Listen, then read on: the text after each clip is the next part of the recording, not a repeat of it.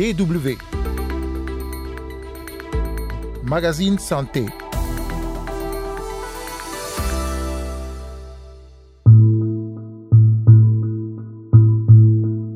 Contagieuse et mortelle, la maladie dont nous allons parler aujourd'hui se transmet généralement par la salive d'un animal domestique ou sauvage infecté lors d'une morsure ou par une griffure.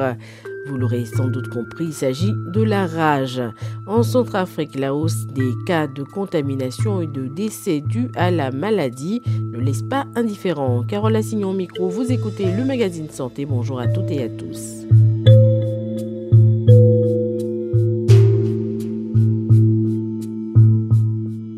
Fièvre, frissons, fatigue, insomnie, maux de tête, hallucinations, comportement agressif, peur de l'eau, ce sont là quelques symptômes que présente une personne infectée par le virus de la rage. Des symptômes qui peuvent aller jusqu'à la paralysie grave, le coma, voire la mort. La rage est en effet une maladie dont on parle peu, mais qui est aujourd'hui endémique dans plus de 150 pays et territoires et qui fait près de 60 000 morts chaque année dans le monde, principalement en Afrique et en Asie. Elle est causée par un virus qui s'attaque au système nerveux des mammifères, y compris de celui des humains. Ce virus se transmet généralement par la salive d'un animal domestique ou sauvage infecté lors d'une morsure ou par une griffure. En Centrafrique, la rage canine est considérée comme un véritable problème de santé publique. Plusieurs animaux domestiques tels que les chiens, les chats peuvent transmettre le virus de la rage et le pays enregistre actuellement de plus en plus de cas de contamination et de décès dus à la rage. Le reportage de Jean-Fernand Kouina. Nous sommes adéquats au centre du pays. Ici, le district sanitaire enregistre un nombre inquiétant de cas de morsures de chiens. Arthur Mbouloudon, responsable local du programme élargi de vaccination, nous explique. Nous avons enregistré beaucoup de morsures de chiens dans la sous-préfecture de Dekoa. Cela remonte au mois de juillet 2021 quand nous avons pris en charge une victime de morsure de chien. Nous avons aussitôt procédé à un examen qui s'est révélé positif. L'Institut Pasteur l'a déclaré comme cas de rage. Et donc nous avons donné l'alerte et depuis, nous avons enregistré à ce jour 143 cas de morsure de chiens enragés.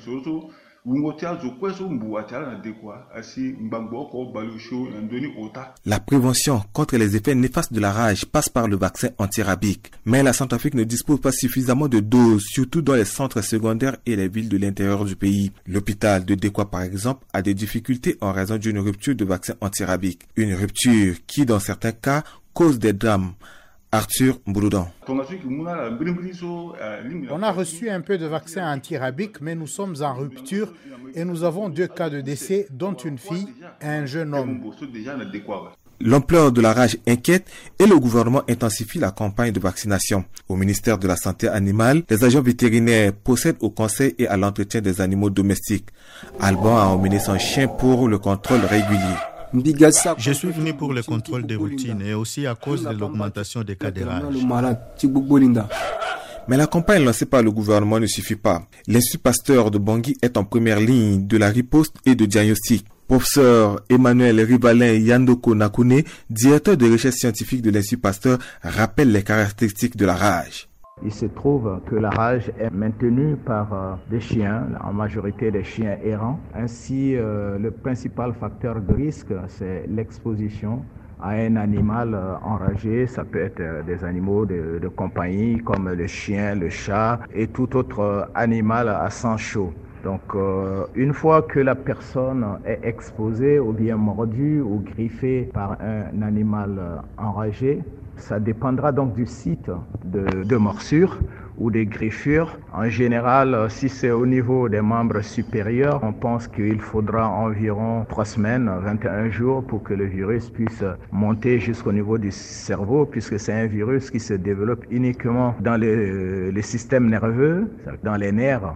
Dans un premier temps, il va se multiplier au niveau du site de morsure et après, il va passer dans les, les nerfs Les manifestations cliniques de la rage se développent plus vite une fois le cerveau atteint. Dans ce cas, le sérum antirabique doit être administré aux patients pour contenir la propagation professeur Emmanuel Ribalin Yandoko Nakuni. Quand on est mordu au niveau euh, du cou, du visage, ce qui est le cas le plus souvent chez euh, les enfants que les animaux peuvent facilement atteindre au niveau de la tête, on sait que c'est une zone qui est très innervée, il y a beaucoup de nerfs, donc le virus il peut euh, monter très rapidement au niveau du cerveau et cela peut prendre euh, quelques jours. Hein. Il faut à partir selon l'âge des, enfants et en fonction de, de, la réaction, le virus il peut aller très très vite après 3 3 4 jours atteindre euh, le cerveau. C'est pour cette raison d'ailleurs que euh, une fois qu'on est mordu au niveau des membres supérieurs ou au niveau du cou, des visages, il faudra injecter du sérum antirabique, hein, l'immunoglobuline, autour de la plaie pour bloquer la réplication du virus le temps que les vaccins administrés puissent euh, conférer hein, des anticorps à l'individu qui viendront donc euh, éliminer le virus. La rage canine continue de représenter un danger tant pour les victimes de morsures non vaccinées, mais aussi à cause de la consommation des animaux domestiques tels que le chat et le chien qui entrent dans la chaîne alimentaire. La rage se manifeste de plusieurs manières et sous différentes formes cliniques. S'affranchir de la rage réside dans les précautions qui consistent à laver plusieurs fois avec de l'eau propre et du savon la plaie et se faire vacciner pour éviter le pis. Jean Fernand, Queen Abongi pour la Roche DW. Le magazine Santé seconde partie, on continue de parler de la rage avec le docteur Laurent Dacheux, responsable adjoint du Centre national de référence de la rage à l'Institut Pasteur en France. La rage est considérée par l'OMS comme une maladie tropicale négligée. Donc ça veut tout dire, négligée, puisque finalement on n'en entend plus parler, alors qu'elle provoque environ 60 000 décès euh, par an dans le monde, environ un mort toutes les, euh, toutes les 15 minutes. Pourquoi on n'entend pas parler? Alors pour plusieurs raisons puisque d'abord ça touche euh, des, un secteur économique très faible, puisque ça touche seulement le chien, on n'a pas des, animaux domestiques, euh, l'élevage, donc on en fait très peu parler. C'est une maladie qui sévit en particulier dans les zones euh, reculées, rurales d'Asie et d'Afrique. Euh, donc elle a été éradiquée ou contrôlée en tout cas dans les pays euh, occidentaux ou à, à, fort revenu. Enfin, c'est une maladie difficile à prendre en compte puisque c'est une maladie qui touche l'homme, mais le principal réservoir est l'animal. Donc ça veut dire que pour la contrôler, il faut mettre en jeu un certain nombre de partenaires qui sont qui s'occupent soit des partenaires vétérinaires, les médecins, etc. Donc ça demande une certaine coordination qui est parfois difficile à faire dans les pays où euh, les niveaux économiques sont faibles. Euh, pour en revenir à la maladie même, elle évolue en plusieurs phases. Euh, avant le stade de la mort, quelles sont ces, ces phases? Le problème de la maladie, elle est non seulement négligée, mais en plus elle est un peu complexe puisque euh, lorsqu'on fait, donc on attrape cette maladie qui est transmise par une morsure, griffure ou un léchage sur une plaie ou une muqueuse par un animal enragé, avec de la salive d'un animal enragé, en particulier le chien, eh ben, on va avoir juste à nettoyer la plaie, par exemple, ou pas, et puis rien ne va se passer.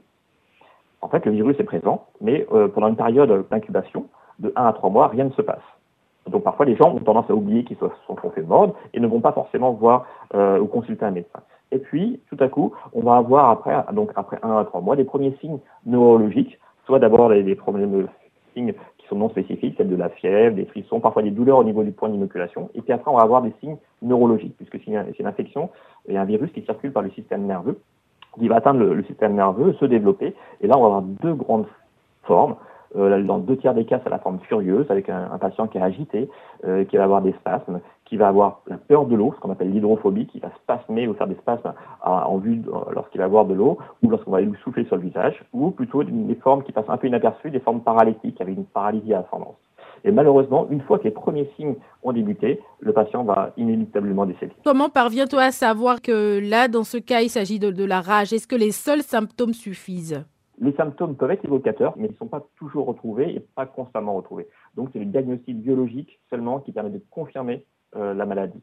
On peut faire des évocations cliniques, mais comme cette maladie est un peu frustre au niveau du, tableau clinique, elle peut être confondue avec de nombreuses autres pathologies. Finalement, le, certaines populations n'ont pas accès au diagnostic, et donc cette maladie, si elle n'est pas diagnostiquée, elle n'est pas notifiée, et donc elle, elle, reste encore inaperçue. Et, et, quand on soupçonne une exposition à la maladie, comment se fait la prise en charge? Parce qu'il y a un traitement préventif et un traitement post-exposition, c'est bien ça? Lorsqu'on a les premiers signes, on n'a pas de traitement pour la maladie qui est déclarée. On parle plutôt de prophylaxie, c'est-à-dire qu'on va intervenir pendant la période d'incubation, c'est-à-dire là où on n'a pas encore les signes cliniques, là où le virus est généralement localisé au niveau de la morsure, avec euh, une prophylaxie pour arrêter, pour empêcher cette maladie d'apparaître.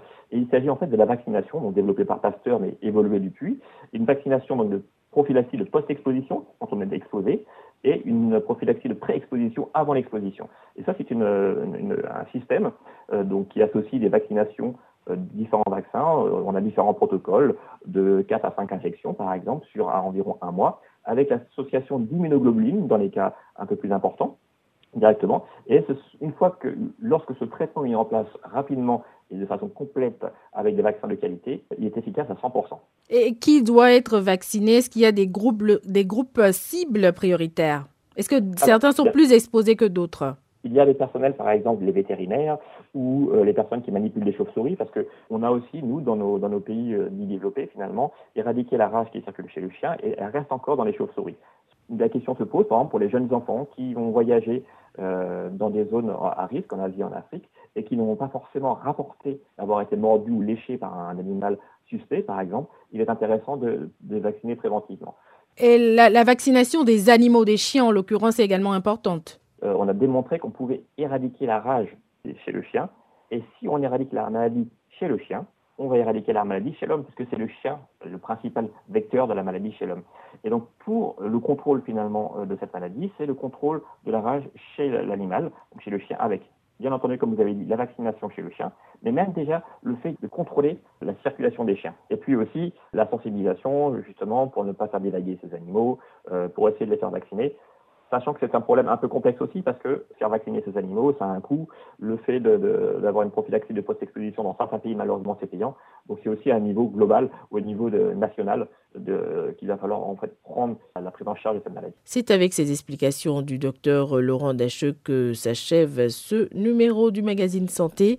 Merci pour l'écoute. Rendez-vous la semaine prochaine et d'ici là, prenez soin de vous.